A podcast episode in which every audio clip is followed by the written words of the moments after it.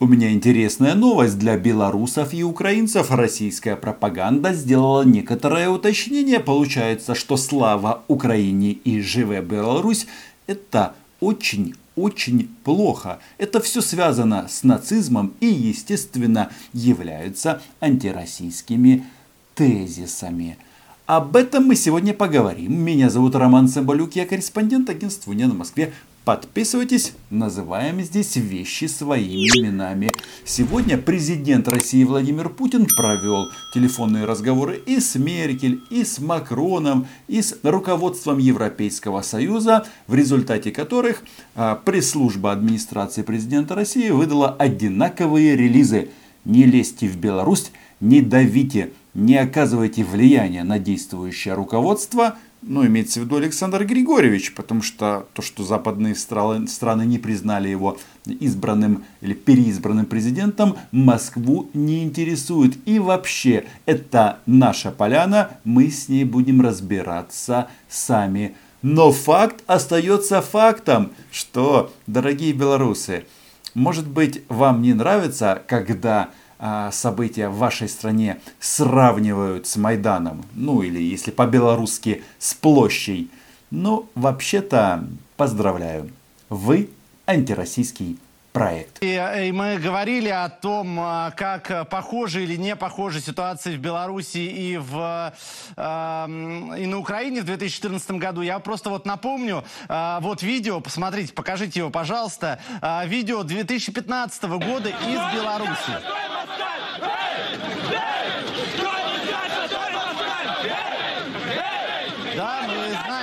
За видео, что это за кричалки. Но вы видите, с какими флагами они э, скачут, прыгают, э, ну, в общем, двигаются вверх-вниз. Это, э, очевидно, ну, где-то сняли. Кто-то мог прыгать, мог не прыгать.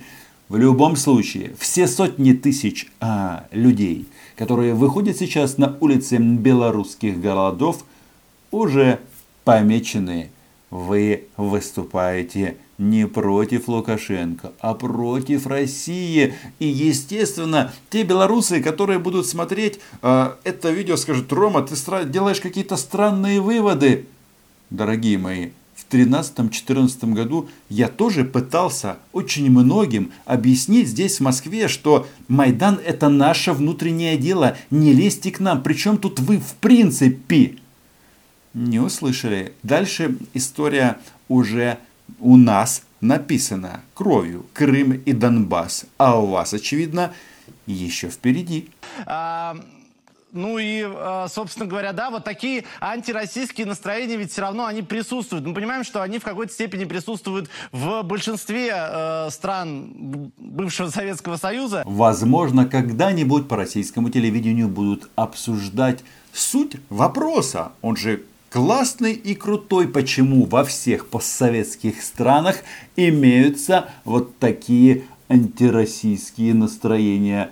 А я вам скажу почему. Потому что Россия не признает де-факто независимость государств, которые образовались после развала Советского Союза. Всех хотят вернуть в стойло российское. Анатолий Дмитриевич, а как вам кажется, они все-таки э, Анатолий Дмитриевич, вы с нами еще на связи? Да, да. Да, да, да. да, а, Все-таки в итоге э, мы на этом закончили. Будут они преобладать или нет? И как все-таки примирить белорусское общество? Антироссийские настроения преобладать. Ну, э, конечно, их, их искусственно подогревают. Вот мы как раз в перерыве об этом говорили, так сказать, да, просто антипольские настроения нет никаких, хотя э, белорусы были веками э, в угнетении у поляков, но тем не менее это забыто, то есть переписывается история, формируется совершенно антироссийский такой э, антироссийский контент повестки дня. Все, как нам и говорил Александр Григорьевич, а до этого Владимир Владимирович, это все проклятый Запад затевает против русского мира. Хотя э, сам факт того, что люди могут выступать за то, чтобы отстоять свои голоса, за честные выборы, ну, если бы, я всегда об этом говорю, если э, вам не нравится избирательная система, а, меняйте конституцию, а, вводите гетьманат или, я не знаю, какую-то королевскую систему, потому что вот у Владимира Владимировича у него там говорят, а, младшие сыновья слишком маленькие, а вот у а, Александра Григорьевича, то почему бы и нет, у него уже есть кому в случае чего передать престол. Но как бы там ни было, если это выборы, то, ну, наверное, если вы это называете выборами, то может так быть, что проголосуют и не за императора. Логично же. Вот. И это делается, ис, ис, ис, это делается искусственным образом. К сожалению, а, вот э, власти Белоруссии Э, ничего не смогли противопоставить э, вот этому в идеологической такой пропагандистской сфере. Действовали все по такому знакомому нам, наверное, э, всем советскому такому совковому опыту, так сказать, вот такой вот наглядной агитации и пропаганды, такой топорной, незамысловатой. А здесь работали современными методами, в том числе с использованием вот этих вот психотехник. А нужно, и об этом все сейчас в России говорят Александру Григорьевичу не ерепениться, не скалиться на Россию, а продолжать как бы интеграцию в рамках союзного государства, ну или в поглощение, поглощение Белоруссии, Беларуси со стороны РФ. И в результате есть, и, и есть результат, а у батьки есть один, результ, один а, в итоге оказался союзник, это ОМОН. Ой, это как? Э, подождите, если за него проголосовало 80% белорусских избирателей, то почему только ОМОН, союзник Александра Григорьевича? Ну и Владимир Владимирович, естественно, это тоже нельзя сбрасывать со счетов спросить, как вам кажется, вот этот протест в Беларуси от э, большинства участников, простых участников, э, когда с ними мы общаемся, или то, что передают другие журналисты, э, рассказывают люди, это не совсем не антироссийский протест. И к протесту против России не имеет никакого отношения. Как вам кажется, а в итоге... Э, у нас в нем и не появится вот так, никаких антироссийских нот? Или они будут откуда-то извне навязаны? Навязаны. Из Российской Федерации. Вас уже, дорогие белорусы, делают понемножку фашистами, нацистами, ну и другими какими-то стами э, с негативным э, смыслом. И вы никому не объясните, что когда вы боретесь за независимость, за выборы честные, что вы вообще о России по большому-то счету в это время и не думаете. Это при том, что многие люди, которые на улицах и площадях в Беларуси действительно за тесную интеграцию с Российской Федерацией, за э, дружбу, братство, экономическое взаимодействие, а некоторые, возможно, что маловероятно, но тем не менее возможно, за слияние в одно государство. Но если вы мутите на улицах, значит вы против России. И это уже окончательный диагноз российской пропаганды. Ну, я думаю, что несомненно появится, потому что понятно, что есть протест против э, насилия, иначе бы просто такое количество людей не вышло бы на улицы, да. и в том числе вполне себе такие здоровые мужики, э, рабочие э, заводов. Понятно, что у них там дети пострадали, дети их знакомых, так сказать, вот в этих потасовках. Еще раз, появится антироссийский протест, потому что люди пострадали от правоохранителей, вроде как белорусского ОМОНа. Вы чувствуете как бы причинно-следственную связь? Мне кажется, где здесь Россия? А она есть, она как тот суслик, которого ты не видишь в поле, а он и это, и это объясняет этот протест. И это надо как-то снимать. Но вместе с тем мы видим э, вот то, о чем говорил мой коллега, э, что есть управляемость процесса. У меня такое впечатление, что на Украине это было более основательно подготовлено. Но и там была база, вот эта вот Галичина, так сказать, униатская, русофобская, в общем, по своей, так сказать, судьи Русофоби. Живе Білорусь, слава Україні!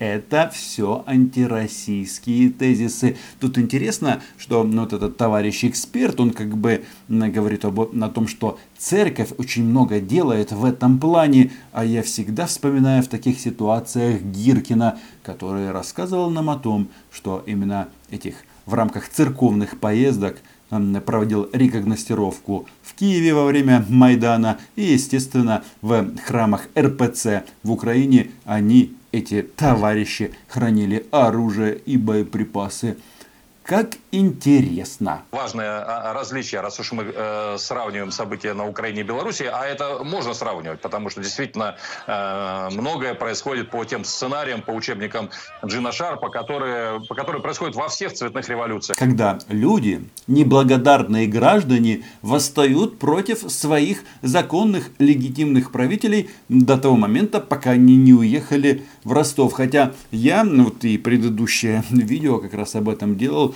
что, как мне кажется, что тактика, которая сейчас используется на улицах белорусских городов, как говорит э, Тихановское ненасильственное сопротивление, она бесперспективна. И если так будет продолжаться, тогда всех вас, белорусы, которые сейчас а, на улицах, всех вас, кого зафиксируют, а всех зафиксируют. Я просто жду в Украине, где вы будете а, иметь возможность найти убежище. Э, это делают представители церкви. К сожалению, сейчас есть и э, среди православной э, части духовенства, особенно на Западе, вот Гродненская епархия, где часть православного духовенства открыто демонстрирует свою солидарность с протестующими. В частности, вот это вот было такое, так сказать, картинку все видели, когда исполняется этот гимн «Могутный Боже» священниками, да, причем не говорится о том, что этот гимн был написан коллаборационно коллаборационистами. В 1943 году, а, когда, была, э, когда Белоруссия находилась в фашистской оккупации, что это фактически гимн белорусских коллаборационистов, сотрудников с фашистами. А, ну, то есть нацисты. Ну, мы, как я вам и обещал, пришли к тому, а, что, а, собственно говоря, нашло российское телевидение в Украине. Фашизм, национализм и другие непотребные явления. Хотя, ну, если так размышлять, то, подождите, а триколор это флаг кого? Генерала Власова? А он кто был? Коллаборационистом. Это что получается? Что Россия как бы поддерживает вот это вот зло? А нам Путин говорит, что он отец или хранитель победы что-то тут не то, но это и не важно. Они всегда будут вылавливать из вот этого общего процесса, который сейчас происходит, и э, пытаться э, каким-то образом это измазать в негативных э, страницах истории 75 и 80 летней давности. Хотя эти события абсолютно не пересекаются никак и нигде, ни по логике, ни по историческим каким-то параллелям. Беларуси государство не процветающее, а государство, как и Украина, антироссия. Поэтому белорусский народ должен поставить вопрос цивилизационного суверенитета. Вы с кем? Где ваша перспектива? Ни одна страна не имеет абсолютного суверенитета, ни одна, даже Америка. Но стремиться надо в ту сторону, где дают больше вам суверенитет. То есть вам дают суверенитет, то есть какой-то а, царь или что-то такое, то, что выше и главнее, дает суверенитет. И Владимир Николаевич Олейник, да, а, такой опытный а, беглец, который с началом революционных событий на площади в Минске и не только, стал очень популярен на российских каналах. Он эксперт по оранжевым и другим цветным революциям, так сказать, пострадавшая сторона. И так далее. Двигайте в сторону ту, в которой не хотят ваши враги, в сторону объединения с Россией. И там будет как раз и безопасность, и возможность процветания Беларуси, как это было в советское время прекрасный совет. Именно это этот э, человек, Владимир Николаевич Олейник, советовал и Украине. Теперь, по-моему, он у нас в розыске, но точно последних шесть или уже седьмой год живет в Москве. зовет на встречу с Российской Федерацией, мол, там процветание, там кооперация и всякое такое. А я когда это все слышу о том, что вот с Россией будет так хорошо, почему-то вспоминаю затопленные донецкие шахты. А до войны, когда такие товарищи, как Алиник, были у власти в Украине, Янукович и компания, была кооперация между Россией и Украиной? Тоже не было. Может быть, все-таки здесь проблема немножечко в другом? Важно, самое, вот такой момент, это использовать альтернативные информационные, площадки. Ну и самое главное, смыслы дать новые. Ведь Лукашенко сегодня говорил о том, что нужна реформа, нужна конституционная реформа, но он все равно пока не предложил форматы. И мы считаем, что ему нужно вернуться к, к союзному договору с Россией. Он может предложить альтернативу и предложить расколоть этот протест, где пророссийские граждане, которые тоже выходят сейчас, они могут его поддержать, потому что он скажет, мы будем действовать в, в рамках союзного государства, мы будем будем реформировать государство в этих рамках и предложит совершенно другие нарративы. Вы чувствуете, э, куда все идет? Какая логика, что среди этих э, белорусских националистов и коллаборационистов или потомков коллаборационистов есть и пророссийские товарищи, и их надо каким-то образом вычленить, на них опереться и что? И позвать дядю Вову, чтобы всех остальных зачистили, да? Потому что там, как бы, вот в этих эфирах еще звучит такая мысль, что вот Беларусь готовят вступлению в НАТО. Где-то я это уже слышал про это НАТО, которое вот должно прийти в Украину, но никак не придет. Возможно, где-то оно опаздывает. Это НАТО. Но если не ерничать, какие аргументы, что Беларусь сейчас, она больше готова к вступлению в альянс? Знаете почему? Потому что нет спорных территорий, ну в смысле нет оккупированных территорий у Республики Беларусь. Ведь э, у нас речь о чем? О Крыме и о Донбассе. А какой там флаг? Правильно, на Российской Федерации. По сути, э, все идет к тому, что если улица начнет выигрывать, а улица это что? Хотя я в это практически не верю. Это на определенном этапе, это хаос в управлении, это цена революций. Конечно, в этой ситуации русский ведмедь может а, как бы сделать у себя в голове монтаж и сказать следующее, что пока вы там определяетесь э, у себя внутри, мы просто чуть-чуть вас отожмем. Однако Республика Беларусь значительно по площади меньше Украины. И если вот размышлять в этих в рамках антироссийских заявлений, о чем мы только что говорили, то медведь будет брать всю страну целиком. Никаких Витебских народных республик уже не будет.